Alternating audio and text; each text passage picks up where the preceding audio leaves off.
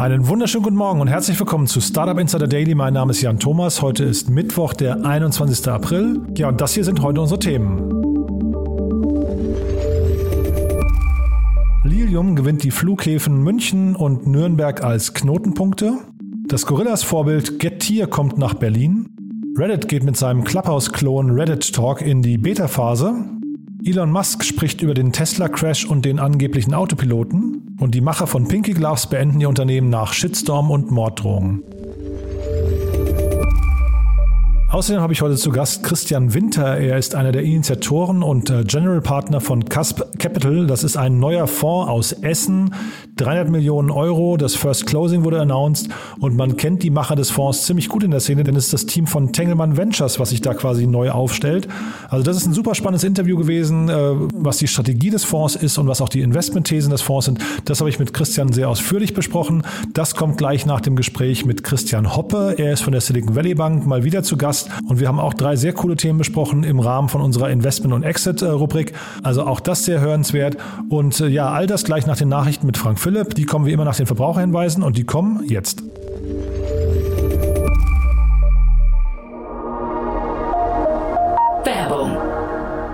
Na, ärgerst du dich schon wieder mit deiner Software rum? Dann habe ich was für dich. OMR Reviews, die Plattform für qualitative Softwarevergleiche. Hier findest du über 6000 verifizierte Erfahrungsberichte, transparent die Vor- und Nachteile der einzelnen Anbieter vergleichen und deine gewünschte Software aus über 500 Tools in mehr als 30 Kategorien aussuchen. Gehe auf omr.com/reviews, der Bewertungsplattform für B2B Software und Tools.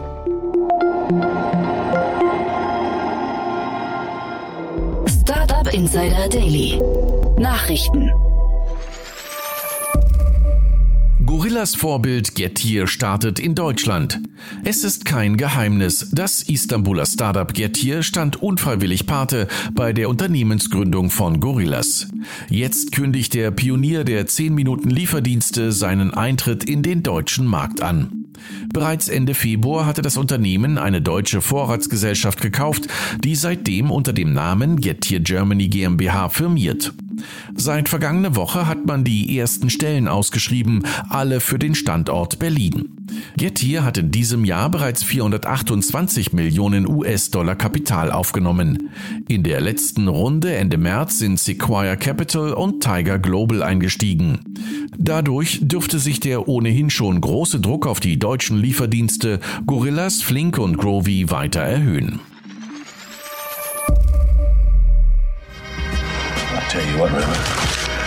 With this kind of money, you can buy your way in heaven. Bitwala verschickt Steuerbescheinigung über 823 Millionen Euro. Mindestens ein Kunde der Transaktionsplattform erhielt von der Plattform eine Steuerbescheinigung über 823 Millionen 397.882 Euro und 91 Cent. Diesen Betrag habe er durch den Verleih von Kryptowährungen verdient. Nach genauerer Analyse des Vorfalls stellte sich heraus, dass Bitwala bei der Ersterstellung der Steuerbescheinigung nicht in Bitcoin gerechnet hatte, sondern in Satoshi. Dahinter verbirgt sich die kleinste existierende Einheit, in der Bitcoin gezählt werden. Ein Satoshi entspricht 0,0000001 Bitcoin. Der tatsächlich zu versteuernde Betrag beläuft sich daher auf etwa 8,23 Euro. Wie viele der insgesamt 200.000 Bitwaller Kunden in 32 europäischen Ländern einen ähnlichen Schockmoment verdauen mussten, ist nicht bekannt. Wir wollten niemanden verärgern oder verletzen, verstehen aber jetzt, dass wir nicht alles optimal rübergebracht haben. Wir sehen ein, dass wir die Sichtweisen auf das Thema Menstruation noch nicht vollumfänglich erkannt haben. Jetzt ist uns klar, dass wir noch umsichtiger vorgehen müssen. Unser Statement dazu, kein Mülleimer, kein Problem. Endgültiges Aus für Pinky Gloves. Das Internet hat sich gegenüber den Pinky Gloves Gründern von seiner hässlicheren Seite gezeigt. Die beiden männlichen Gründer, die mit ihren rosa Handschuhen zum Entsorgen von Tampons und Binden in der Gründershow Die Höhle der Löwen aufgetreten waren, entschuldigten sich via Instagram für ihr Zitat nicht durchdachtes Produkt. Sie hätten alle notwendigen Maßnahmen eingeleitet und würden sämtliche Einkaufs- und Vertriebsaktivitäten einstellen. Wir hatten zu keinem Zeitpunkt vor, jemanden zu diskreditieren oder einen natürlichen Prozess zu tabuisieren. Die Entwicklung unseres Produkts und die Kommunikation dazu war nicht durchdacht, so die Gründer in ihrem Posting. Die beiden Gründer erlebten eine Art Mega-Shitstorm und zeigten sich von der Heftigkeit der Reaktionen betroffen. Was uns nachhaltig sehr trifft, ist die Tatsache, dass wir einer heftigen Welle an Hass, Mobbing und Gewaltandrohungen bis hin zu Morddrohungen ausgesetzt sind. Wir werden auf offener Straße attackiert und beschimpft. Wir halten das nicht mehr aus und sind mit unseren Kräften am Ende. Bitte hört auf, uns, unsere Familien und Unterstützer sowie Unterstützerinnen anzugreifen und zu bedrohen. Adventure-Gründer gibt CEO-Posten ab. Wie Philippe Diperieux am Dienstag auf LinkedIn bekannt gab, werden die Gründer der Digitalberatung Adventure die Geschäftsführung zum 1. Juli verlassen. Sowohl er als auch seine Co-Gründer werden künftig nur noch im Beirat der Beratung mitwirken. Adventure wurde vor elf Jahren gegründet und vor vier Jahren an die Wirtschaftsprüfungs- und Beratungsgesellschaft EY verkauft. Wie Diperieux verlauten ließ, hätten ihn die vergangenen 14 Monate Zeit zum Reflektieren geboten. Infolgedessen habe er darum gebeten, seine laufenden CEO-Verträge aufzulösen. Zwischen den Zeilen liest man heraus, dass es in der Zusammenarbeit mit EY zu viele einschränkende Regeln gegeben habe. Wer mehr über Philippe Diperieux erfahren möchte, wird in unserem Podcast-Archiv fündig. Ende letzten Jahres hatte er in einem ausführlichen Gespräch mit Jan Thomas über sein aktuelles Buch Werdet Weltmutführer gesprochen. We promised the world a five-seater jet. Today, we are delivering on that promise. It takes off and lands vertically. It's fully electric This is the Lilium Jet. Lilium erobert Bayern. Das Münchner Flugtaxi-Startup Lilium sieht in den beiden Flughäfen München und Nürnberg Knotenpunkte für ein Netzwerk aus regionalen Verbindungen im süddeutschen Raum. Perspektivisch sollen sich die elektrisch betriebenen Luftfahrzeuge Liliums zwischen diesen beiden Standorten hin und her bewegen. Und das zu einem vergleichbaren Preis wie gewöhnliche Fortbewegungsmittel. Nach Nordrhein-Westfalen und Florida sei Bayern damit die dritte weltweite Region, in der das Startup eine frühzeitige Betriebsaufnahme plane. Bis 2025 will Lilium in ausgewählten Städten und Regionen seinen Airline-Service in Betrieb nehmen. Das Unternehmen hatte letzte Woche seine Pläne für einen Börsengang via SPEC bekannt gegeben, den es auf Basis einer 3,3 Milliarden Dollar Bewertung vollziehen möchte. Elon Musk meldet sich zum Tesla-Crash. Auf Unfälle von Tesla reagiert die Öffentlichkeit derzeit noch mit einer Mischung von Sensibilität und Sensationslust. Schnell sind Technologieskeptiker dabei, das Vertrauen in Teslas Fahrassistenzsysteme in Frage zu stellen. So auch nach dem Unfall in der Nacht von Samstag auf Sonntag, bei dem ein Tesla mit zwei Insassen an einen Baum raste und anschließend Feuer fing. Nun meldete sich Elon Musk zu Wort und behauptet, der Autopilot sei nicht aktiviert gewesen. Elon Musk tweeted out the, the following saying, Data logs recovered so far show autopilot was not enabled and this car did not purchase FSD. That's full self driving, which means it would not have had the latest beta autopilot software. Moreover, standard autopilot would require lane lines to turn on, which this street did not have. Damit widerspricht der Tesla-Chef der ersten Einschätzung der Ermittlungsbehörden, laut denen mit Zitat 99,9%iger Wahrscheinlichkeit davon auszugehen sei, dass der Fahrassistent Autopilot von Tesla das Fahrzeug gesteuert habe.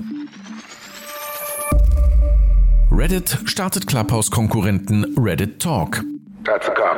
Nachdem sich bereits Facebook im Clubhouse-Segment breit gemacht hat, zieht nun auch die Plattform Reddit nach. Das Unternehmen hat seine eigene Clubhouse-Alternative namens Reddit Talk in die geschlossene Beta-Phase übergeben. Später soll Reddit Talks in die Subreddits integriert werden, sodass Nutzern eine themenzentrierte Kommunikation ermöglicht werden soll. Das Konzept ähnelt also stark dem Vorbild, auch wenn es sich durch einige zusätzliche Moderatoren und Nutzerfeatures unterscheidet. Ob die thematische Integration in Reddits Kanäle und dessen große Nutzerbasis am Ende einen Unterschied machen, bleibt also abzuwarten. Wann die Audiofunktion dann für alle User offiziell starten wird, ist derzeit noch offen. you fool! Hat das Wunderbatterie-Startup QuantumScape seine Anleger getäuscht? In einem insgesamt 188-seitigen Dokument erhebt der New Yorker Shortseller Scorpion Capital schwere Vorwürfe gegen das Batteriestartup QuantumScape. Das kalifornische Startup QuantumScape gilt als Hoffnungsträger von Volkswagen im Wettbewerb mit Tesla. Es produziert Wunderbatterien, deren Festkörperakkus sollen angeblich innerhalb von nur 15 Minuten auf eine Kapazität von 80 Prozent aufgeladen werden können. Für Volkswagen das zu einem Drittel an dem Unternehmen beteiligt ist, ein wichtiger Baustein in seiner Strategie gegen Tesla. Laut Scorpion Capital sei die Technologie von QuantumScape jedoch keineswegs ausgereift. In dem umfangreichen Dokument werden unter anderem mehrere ehemalige Mitarbeiter von QuantumScape zitiert, die ihre Zweifel an dem Versprechen der Geschäftsführung äußern. Ferner sollen sich auch Ingenieure und Batterieexperten von Volkswagen enttäuscht gezeigt haben, dass man bislang nur schöne PowerPoint-Folien zu sehen bekommen habe. Es bleibt also spannend, ob sich der Akku wirklich in 15 Minuten aufladen lässt.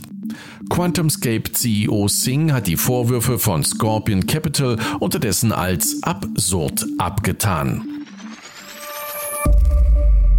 Und das waren die Startup Insider Nachrichten vom 21. April. Und jetzt zurück zu Jan Thomas. Startup Insider Daily, Investments und Exits. Heute mit Christian Hoppe von Silicon Valley Bank. Präsentiert von Beiten Burkhardt, euren Partnern von der ersten Beteiligungsrunde bis zum erfolgreichen Exit. Ich freue mich total. Christian Hoppe ist wieder bei uns von der Silicon Valley Bank. Und äh, ja, drei tolle Themen. Christian, ich finde es großartig, dass du wieder da bist. Hallo. Lieber Jan, hallo. Schon wieder zwei Wochen rum. Schon wieder, das ist irre, ne? Das, das, das merkt man dann plötzlich, wie die Zeit fliegt. Ne? Genau. Als, als hätten wir gestern gesprochen. Du hast dir drei coole Sachen ausgesucht, muss ich sagen. Und äh, ich habe dir im Vorgespräch schon gesagt, die sind jetzt für mich alle ein bisschen weiter weg oder zumindest zwei davon. Aber äh, wir haben auch gerade schon festgestellt, warum wir darüber reden. Von daher legen wir mal los mit Claranet. Ne? Genau.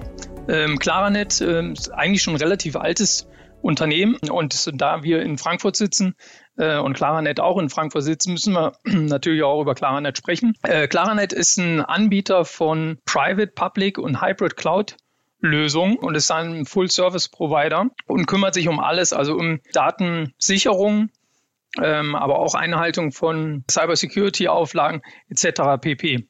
Äh, nutzen dafür auch 43 Rechenzentren weltweit und also eigene Rechenzentren, aber auch Cloud-Anbieter, bekanntes ist AWS von Amazon, ähm, das nutzen sie natürlich auch und haben da schon zweieinhalbtausend Mitarbeiter, also sind ein etabliertes Unternehmen. Warum ist das jetzt für uns interessant? Und warum habe ich es dir, vor, äh, lieber Jan, vorgestellt, dass wir darüber sprechen wollen? Der Hintergrund ist, dass Claranet jetzt in Brasilien aktiv geworden ist und hat da äh, eine Company namens Mandic oder Mandic akquiriert, zwar nicht vollständig. Der ursprüngliche Investor Riverwood Capital bleibt Minderheitsbeteiligter. Und ähm, das ist eine konsequente Fortführung ihrer Strategie in Brasilien. Und da hat Claranet ähm, 2017 äh, bereits ein Office aufgemacht und ähm, hat da schon einige Kunden, wächst extrem schnell da. Und warum ähm, würde ich, oder fand ich das erwähnenswert, hat definitiv damit zu tun, dass man hier dran an diesem Beispiel auch mal sehen kann, dass äh, Deutsche nicht nur immer akquiriert werden, also Know-how aufbauen und dann einfach gekauft werden, meist von Amerikanern. Nein, es geht auch der andere Weg. Und ähm, Claranet hat einen kontinuierlichen Wachstumspfad oder Wachstumsidee aufgezeichnet und ist selbst während Corona äh, dem treu geblieben und hat nicht zurückgezogen und ist damit ein gutes Beispiel, wie auch ähm, Deutsche das Glas mal halb voll sehen und weiterhin wachsen. Mhm. Hast du Einblicke in den brasilianischen Markt? Weil ähm, ich, ich kann den offen gestanden gerade nicht mehr, nicht mehr richtig einordnen, weil der ja, also sag mal, Bolsonaro heißt der, glaube ich, ne? Da, also da ist, da ist äh, ja relativ viel Unsicherheit gerade äh, im Markt. Es gab vor, ich weiß nicht, vier, fünf Jahren gefühlt äh, eine ganze Reihe an Startups, die nach Brasilien expandiert haben, aber das, da habe ich jetzt in der letzten Zeit wenig gehört. Kennst du den Markt ein bisschen? Also kennen wäre übertrieben. Was wir sehen können, dass viele Startups von der USA aus ihre Entwicklerteams in zum Beispiel Brasilien und in Mexiko hm, ansässig haben, weil da die hm, Personalkosten extrem niedrig sind. Und wenn man jetzt Brasilien zum Beispiel mal vergleicht mit dem europäischen, also da zum Beispiel mit Spanien, ähm, ist durch die hohe Arbeitslosenquote, die vor in dem jeweiligen Land vorhanden ist, ist der Zwang zur Gründung teilweise wesentlich größer als in den etablierten Ländern, wie zum Beispiel Deutschland, UK oder USA. Und aus der Not heraus äh, entwickeln sich da äh, sehr spannende Geschäftsmodelle. Wenn man zum Beispiel auf die Neobank äh, N26 guckt, äh, die hat ja auch frühzeitig in Brasilien Office aufgemacht. Also das ist schon ein sehr spannender Markt. Es gibt extrem viele Menschen da. Ähm, wie das pilotisch geführt ist, ist ein anderes Thema. Äh, da brauchen wir, glaube ich, nicht drüber zu diskutieren. Nee, nee, nee. Aber der Markt ist sehr spannend. Mhm. Und du hast gerade gesagt, Riverwood ist ja Minderheitsgesellschafter geblieben. Ist das ein Deal? Äh, ist das eine Blaupause für Deals, die man jetzt vielleicht in der Zukunft häufiger sehen wird? Weil äh, viele rechnen ja damit, dass durch die Corona-Krise jetzt relativ viele Transaktionen oder, oder Akquisitionen kommen könnten. Meinst du, dann bleiben auch mal ähm, Gesellschafter an Bord? Ähm, also ich würde mir das äh, wünschen und hoffen. Ähm, ich weiß jetzt nicht, wer hier am längeren Hebel saß. Also sprich, hat Riverwood dafür gesorgt, dass sie drin bleiben und weiter einen Upside kriegen? Oder hat der Käufer vielleicht gesagt, äh, ich möchte aber, dass du drin bleibst und sozusagen ein bisschen Alignment of Interest siehst oder nimmst? Das kann man von außen nicht genau sagen, aber grundsätzlich ist es gut, wenn Investoren nicht einfach nur wegrennen ähm, weil dann eben auch äh, einigermaßen sichergestellt ist, dass die Valuation vielleicht nicht zu hoch ist und dass die Folgerunden dann eher eine Katastrophe werden. Nee, ist total, total, also total spannend, finde ich, weil ich diese, diese Art von Deals einfach gar nicht kenne. Ne? Damit wir die Zeit nicht total äh, überreißen, äh, Christian, würde ich sagen, wir gehen zum nächsten Thema, aber wir bleiben bei den etablierten Unternehmen, ne? Genau, und zwar die Deutsche Telekom hat sich beteiligt an einem äh, Unternehmen mit Sitz in San Francisco und das nennt sich Cielo, also C-E-L-O. Und das Spannende daran ist, hm, dass sie eine Art äh, Blockchain-basierte Payment Service äh, anbieten und äh, das aber speziell über die Mobilfunkgeräte, also Smartphones zum Beispiel. Was natürlich für die Deutsche Telekom einen sehr strategischen Mehrwert hat, denn mit den ganzen Mobilfunknutzern, die sie haben, die Telekom, können sie natürlich da extrem viel Potenzial mit an den Tisch bringen und ähm, die, die Produkte und Services von ihrer Beteiligung wunderbar an ihre Kunden vermarkten. Es hat einen extrem hohen äh, Hebel. Also ist einmal gut für die Deutsche Telekom, aber äh, noch erstaunlicher bei dem Ganzen ist die Tatsache, dass sich Cielo äh, mit seinem Service und seinen Produkten als, als gute Alternative zu dem Libra, beziehungsweise seit neuestem Diem-Projekt von Facebook, eben der ähm, Schaffung einer eigenen äh, äh, Kryptowährung äh, zum grenzenlosen Bezahlen positioniert. Und ähm, auch hier sind die Kosten pro Überweisung liegen äh, ein Cent pro Dollar. Also ist extrem niedrig und adressiert damit natürlich auch die ähm, Bevölkerungsschichten, die cross-border arbeiten und Geld nach äh, Hause zu ihren Familien schicken. Und ähm, ja, damit werden sie auf jeden Fall die Western Unions dieser Welt massiv äh, disruptieren. Mhm. Und warum muss eine Telekom an sowas beteiligt sein? Also würde es, würde es nicht lang, das hinterher als Service quasi anzubieten und sich bewusst gegen Facebook zu entscheiden? Ähm, muss man, muss man hier quasi, also ist die Idee, meinst du, dass sie dann tatsächlich mitverdienen? Also ich habe ja selber mal den Mein-Inkubator als sowas Vergleichbares für die Commerzbank äh, mit aufgebaut und, und geleitet. Und da gab es öfter mal die Diskussion, also reicht nicht eine Kooperation mit einem, ähm, sagen wir mal, Vermittlungs- oder Provisionsagreement, äh, könnte man ja sagen, ne? und, mhm. und sagen, äh, Schuster bleibt bei deinen Leisten, also macht ein Basisgeschäft und sie halt die jungen Unternehmen nur als potenziellen Kunden aber nicht als Beteiligung. Und äh, damals war es für uns eine klare Entscheidung, dass wir gesagt haben, so, eine, so ein Investment in so einen Disruptor ist eigentlich ein sogenannter Natural Hedge. auf mein eigenes Geschäftsmodell. Das heißt, wenn das Startup zu nah an meinem eigenen Geschäftsmodell ist äh, und mich damit äh, angreift oder damit äh, dafür sorgt, äh, dass ich ähm, Erträge verliere, dann ist, ähm, also wird mein Marktwert abnehmen, aber der Marktwert der, des Startups, des Angreifers wird zunehmen. Wenn ich dann eine Beteiligung habe, dann werde ich natürlich ich, äh, darüber außerordentlich, also extraproportionell partizipieren. Heißt, wenn ich zum Beispiel äh, eine Million Umsatz generieren würde durch so eine Partnerschaft, kriege ich äh, in dem einen Modell eine Million. Ist es aber so, dass ich eine Beteiligung daran habe, ich sage jetzt mal 20 Prozent, ähm, dann würde die eine Million, die zusätzlich durch, die durch meine eigene Partnerschaft generiert würde, im Idealfall den Marktwert des Startups um das 5 bis 15-fache steigern. Und wenn ich davon äh, also dieser, des Wertzuwachses äh, des Unternehmens 20 Prozent halte, ist das natürlich wesentlich mehr, als wenn ich einmalig eine Million kriegen würde. Super spannend. In dem, äh, in dem Artikel, den wir beide gelesen hatten, war auch davon zu reden, dass die Telekom ihre Cloud-Infrastruktur zur Verfügung stellt. Meinst du, dass es hinterher sogar am Ende noch eine Art, äh, weiß nicht, äh, Cloud for Equity? Wäre eine schöne Sache. Ich äh, gehe davon aus, also die, die Telekom, keiner mag sie so rechtlich, äh, auch auch ähm, äh, der Aktienkurs ist, ja, hat sich nicht sonderlich gut entwickelt über die letzten Jahre. Aber wenn man mal genauer drauf schaut, was die Telekom alles gemacht hat, insbesondere die äh, Mehrheitsbeteiligung äh, von äh, äh T-Mobile äh, USA, die extrem viel wert ist, da, da passieren sehr viele Sachen im Hintergrund äh, der CVC-Arm, also sprich das äh, Deutsche Telekom ähm, Venture Capital äh, mit einem Volumen von ich glaube, rund 500 Millionen, ist natürlich sehr spannend und da passiert sehr viel, viel Gutes. Ähm, es ist typisch deutsch, es müsste vielleicht ein bisschen mehr drüber geklappert werden und gezeigt werden, was sie alles Tolles machen.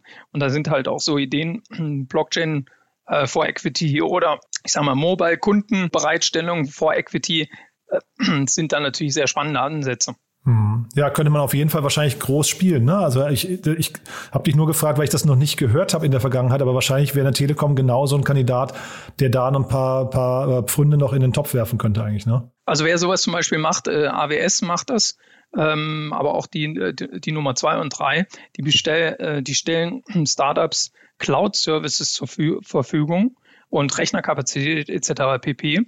zu einem sehr vorteilhaften Preis, manchmal sogar äh, bis zu einem gewissen Volumen, ähm, also Cloud-Volumen kostenfrei. Aber mit der Aufforderung, wenn ihr dann wächst äh, und ihr könnt es euch dann leisten, liebes Startup, dann müsst ihr bei uns bleiben, mindestens zwei, drei Jahre. Äh, und so generieren die natürlich die Kundenbasis von morgen. Und äh, wenn man das machen kann, eben auch im, im Krypto- oder im Blockchain-Bereich, ähm, dann ist es ähm, ja ein Win-Win. Total. Nee, super spannend.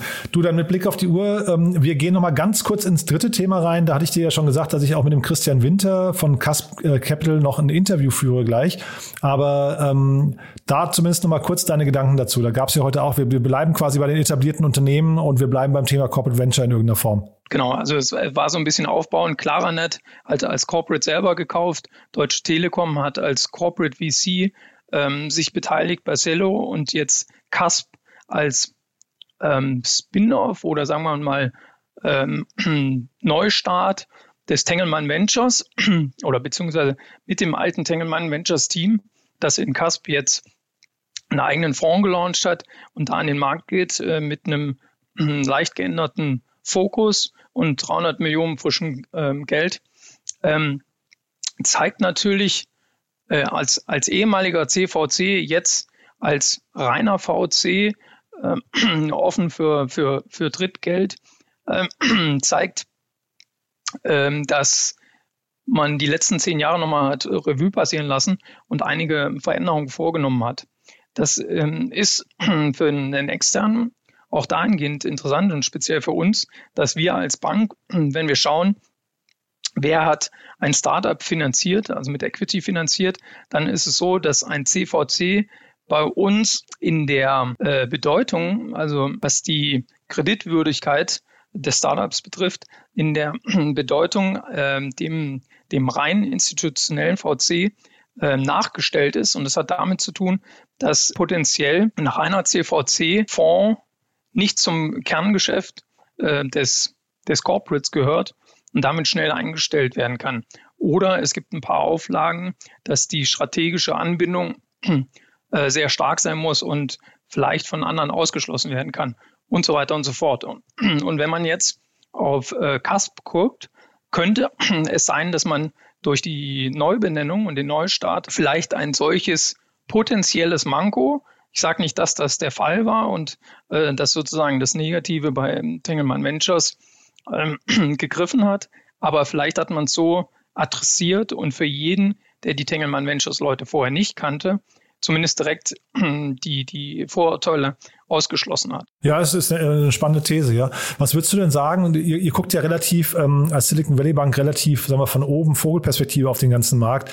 Würdest du denken, dass wir jetzt in der nächsten Zeit noch mehr Fondsgründungen dieser Größenordnung sehen? Ja, ich glaube, dass wir das sehen werden. Ganz ehrlich gesagt, also äh, es gibt keine bessere Zeit, um einen Fonds zu gründen, beziehungsweise das Fundraising zu machen, als jetzt. Das hat auch ein bisschen damit zu tun, dass die KfW äh, für den Staat ähm, für, bei dem Zukunftsfonds äh, bis zu 10 Milliarden sind ja da ähm, zu deployen, wie man so schön sagt.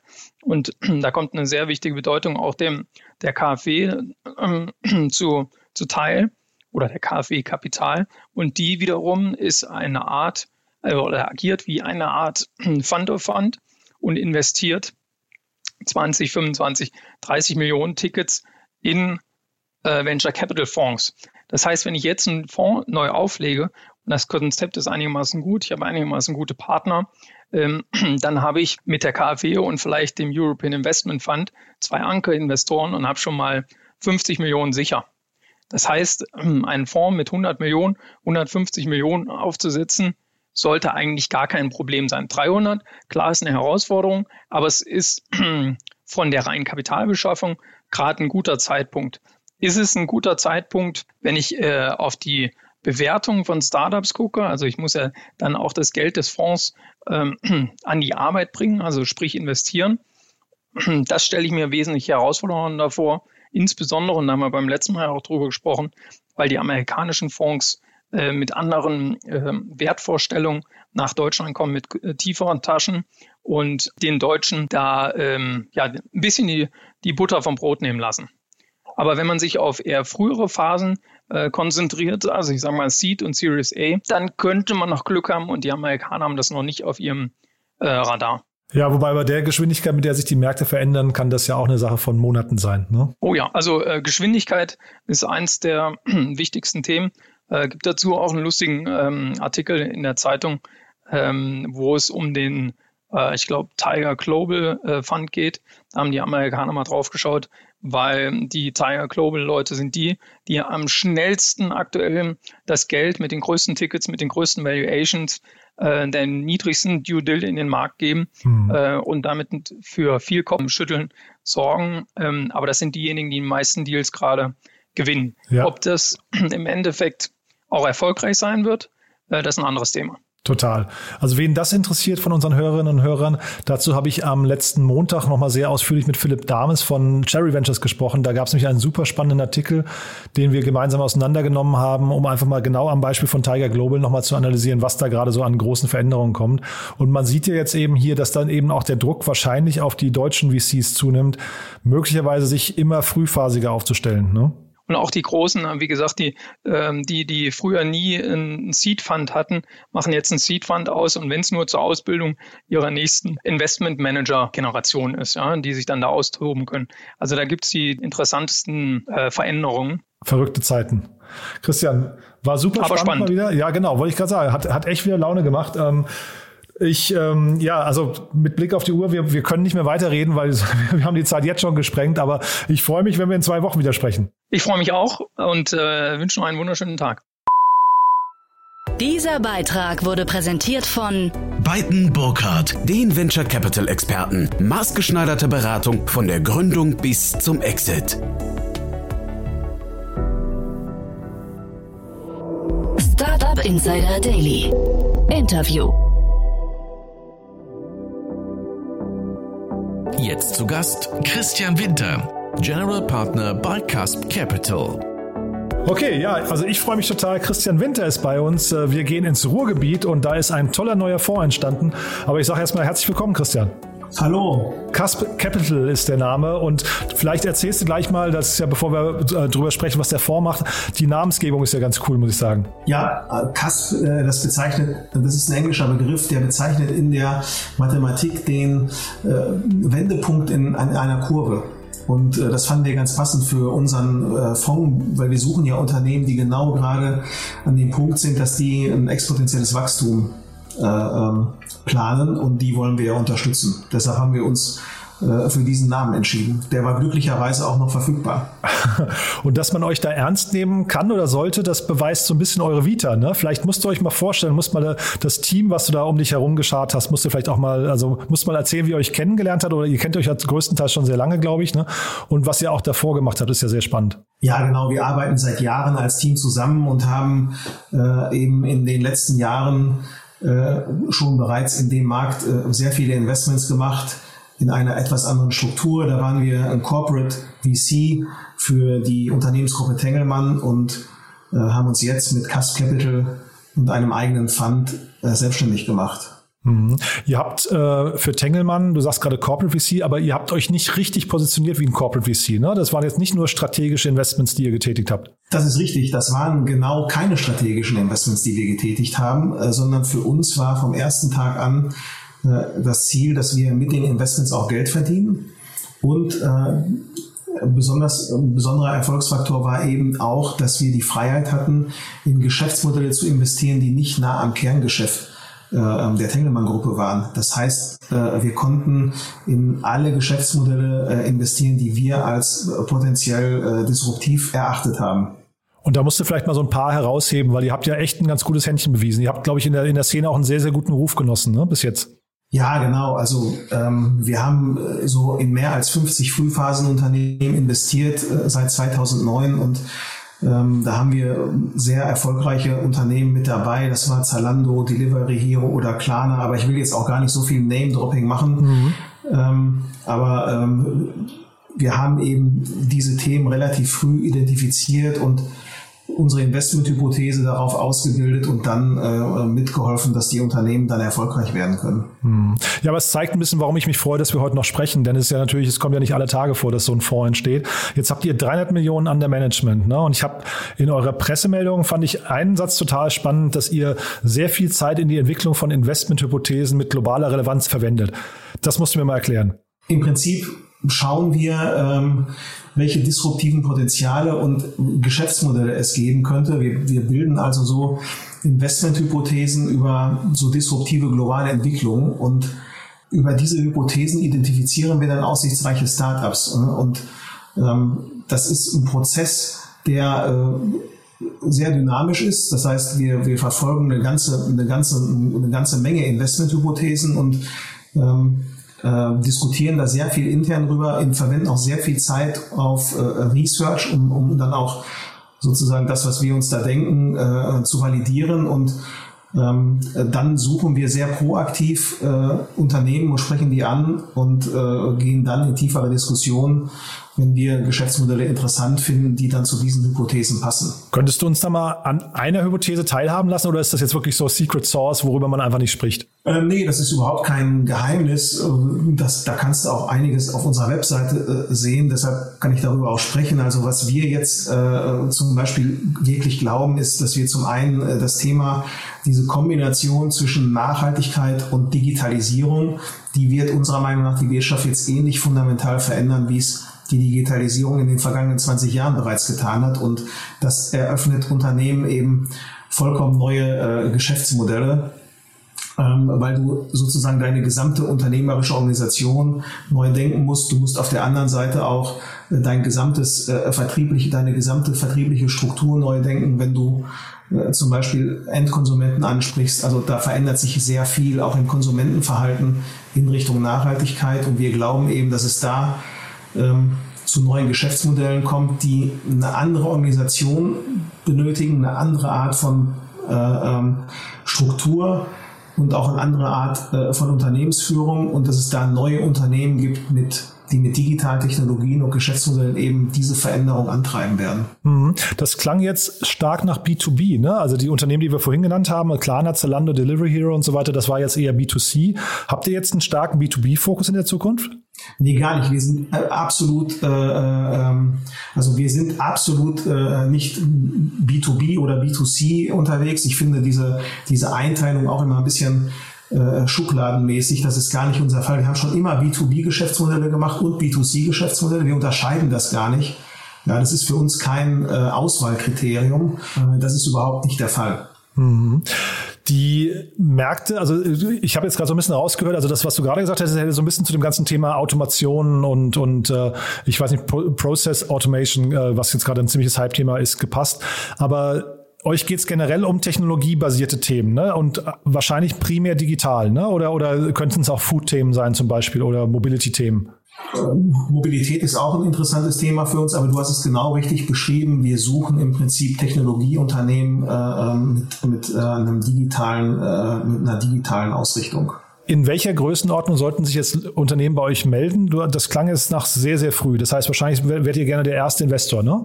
Ähm, nee, nicht unbedingt. Wir investieren eigentlich optimalerweise in der Serie A oder in der frühen Serie B. Also Ach so. Äh, ich bin auch kein großer Freund von diesen ähm, Gruppierung, sondern für uns ist ein Unternehmen dann interessant, wenn wir eine gewisse Basis sehen, äh, wenn wir sehen, da äh, gibt es schon Proof of Concept und dann äh, äh stellen wir eigentlich Kapital zur Verfügung, damit mhm. das Unternehmen äh, wirklich skalieren kann.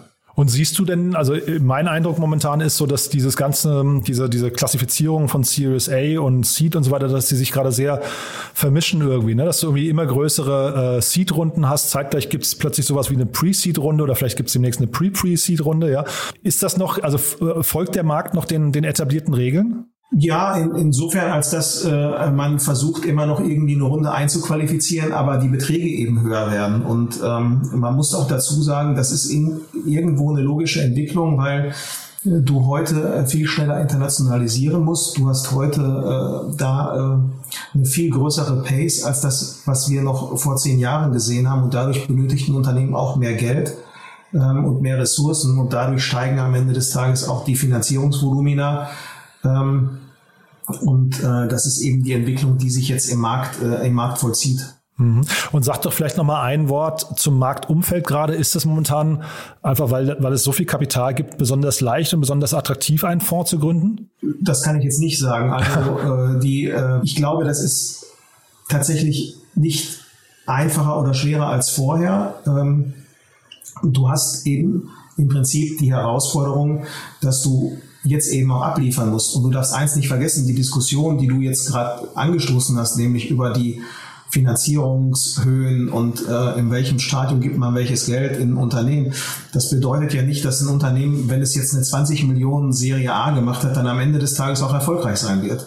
Ne, also die Investoren, die erwarten ja ganz äh, bestimmte Renditeziele und die musst du eben erreichen. Und ich glaube, in der jetzigen Zeit ist es daher umso wichtiger, dass du genau einen ganz scharfen Blick hast auf die Unternehmen und eben äh, äh, super selektiv bist bei den Sachen, die du, die du finanzierst. Weil nicht jedes Modell, das viel Funding bekommt, wird am Ende ein Gewinner sein. Auch wenn wir immer erstmal darüber sprechen und sagen, das ist ja toll, aber äh, das wird nicht so kommen. Hm. Ich habe gerade mit dem Philipp Dames hier von Cherry Ventures sehr ausführlich über die neuen Strategien oder diesen neuen Approach von Tiger Global Management gesprochen, ne, die also mit einem sehr, sehr schnellen Due Diligence-Prozess und also generell einer hohen Geschwindigkeit in den Markt drängen und einfach hohe Tickets zahlen.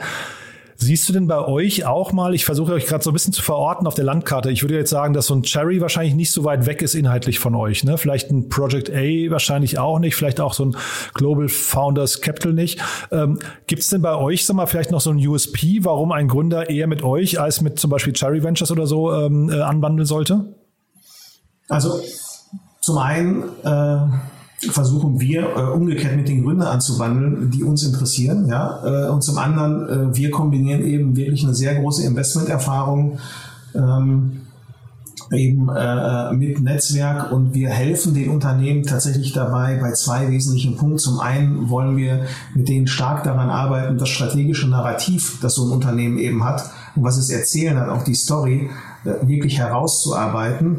Und zum anderen, ich denke, da sind wir auch bekannt für, äh, stehen wir wirklich dafür, dass wir uns sehr stark um eine sehr gute organisatorische Basis kümmern. Also das Thema der operativen Exzellenz in so einem Unternehmen äh, das ist uns immer besonders wichtig. Ne? Wir sind natürlich, wir sind nicht die besseren Unternehmer, aber ich glaube, wir können uns sehr stark einbringen und haben das in der Vergangenheit auch mehrfach bewiesen, dass wir mit der, mit diesem organisatorischen Fundament, auf das wir einen gewissen Wert legen, ein Unternehmen damit befähigen, auch äh, das Wachstum zu managen.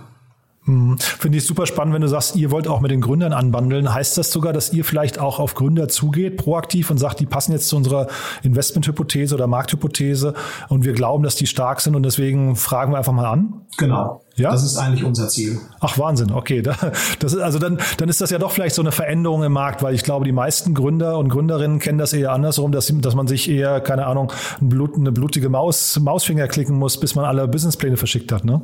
Das kann sein. Also jetzt ist der Markt hier in Deutschland natürlich auch nicht so groß. Also ich glaube nicht, dass es da blutige Finger für benötigt, äh, wenn du, wenn du alle VCs erreichen möchtest. Okay, ja, das ist, das ist vielleicht ein Punkt. Ich höre nur immer von Leuten, dass sie im Prinzip wirklich, dass sie quasi ihre Businesspläne oder Pitch-Decks streuen und dann hinterher natürlich irgendwie äh, einfach, keine Ahnung, 100 oder, oder mehr Absagen bekommen. Von daher finde ich das schon, also zu, zu sagen, man geht auf Gründer, äh, auf Gründerteams zu, finde ich irgendwie erstmal eine coole Aussage. Ja, ja und gleichzeitig können die auch auf uns zukommen, weil wir sind ja erreichbar. Also äh, das ist jetzt kein Ausschlusskriterium. Wir schauen uns die Sachen wirklich gerne an. Aber da, wo wir eine Investmenthypothese äh, für uns ausgemacht haben, da sind wir doch sehr proaktiv in der äh, äh, auf dem Thema unterwegs und suchen da wirklich proaktiv im Markt nach, nach interessanten Beteiligungsmöglichkeiten. Klasse. Aber jetzt ist ein guter Zeitpunkt, um auf euch zuzugehen. Die, die Kassen sind voll, wie man gesehen hat. Also 300 Millionen Euro liegen quasi da, warten darauf, finanziert zu werden. Was denkst du, mit welcher Geschwindigkeit könnt ihr die an den, äh, an den Mann bringen oder an die Frau? Also wir planen mit dem Fonds zwischen 25 und 30 Investments zu machen und unsere Investitionsperiode, die ist äh, vier Jahre. Das heißt, wir werden irgendwo zwischen äh, sieben und acht Investments pro Jahr machen und wir investieren eigentlich immer mit einer äh, konstanten, mit einer konstanten Geschwindigkeit. Ja, das ist unser Ziel. Also wir wollen jetzt nicht äh, dieses Jahr schon 15 Investments machen und dann sparen wir uns äh, den Rest hinten raus, sondern für uns ist das Ziel, äh, zwischen 25 und 30 Unternehmen in diesem Fonds zu bekommen über eine Dauer von vier Jahren. Und da werden wir uns auch Zeit lassen, die, die besten auszusuchen. Christian, und dann sag doch nochmal, sag doch noch zwei, drei Sätze zu eurem Standort. Ich habe gelesen, ihr seid in Essen. Du bist in Bochum gerade, aber ihr seid in Essen und in Berlin auch, ne? Ja, genau. Wir sitzen in Essen. Äh, wir kommen aus der Region. Wir haben auch die letzten zehn Jahre sehr erfolgreich in der Region gearbeitet und äh, das ist hier unsere Heimat. Deshalb sind wir mit dem Büro in Essen und wir haben auch ein Büro in Berlin. Ähm, da fühlen wir uns ganz wohl und von den beiden Standorten äh, ähm, äh, sind wir aktiv in, in ganz Europa. Mhm. Aber sag doch noch mal was zu, zu Essen oder zum Ruhr, Ruhrgebiet an sich. Also wie ist da die Gründerkultur gerade, die, die Landschaft ähm, mal verglichen mit, ich weiß nicht, wahrscheinlich Köln ist vielleicht so das naheliegendste oder Düsseldorf, ne? Ja, genau. Also Düsseldorf ist auch nur 20 Minuten entfernt von uns. Das ist ja hier alles äh, auch recht nah. Darf man aber nicht mehr äh, Ruhrgebiet nennen, ne? Das, glaube ich, habe ich, hab ich mal gelernt. Äh, nee, das ist ja Rheinland. ja, genau. Also äh, da musst du schon genau unterscheiden. Und äh, äh, ja, genau. Das sind Köln, Köln, Düsseldorf. Das sind hier in Nordrhein-Westfalen die großen Ökosysteme und auch Bielefeld.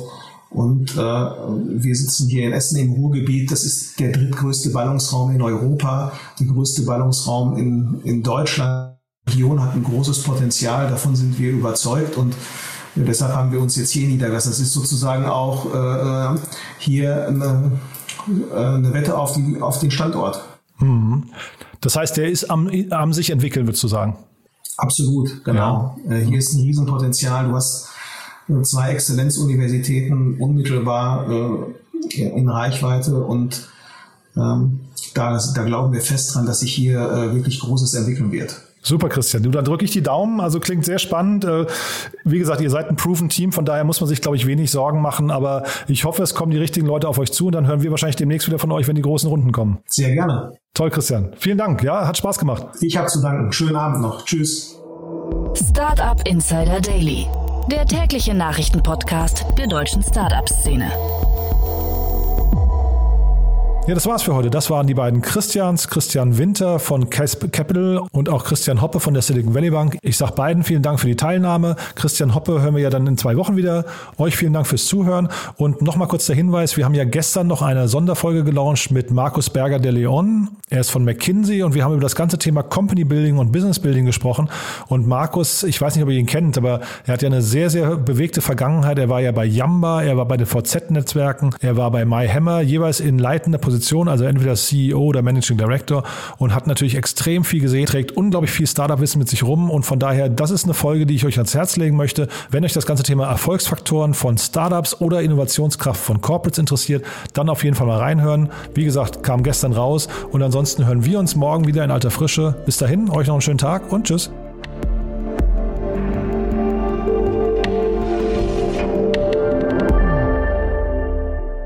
Diese Folge wurde präsentiert von OMR Reviews, die Plattform für qualitative Softwarevergleiche. Probiert es aus auf omr.com/reviews.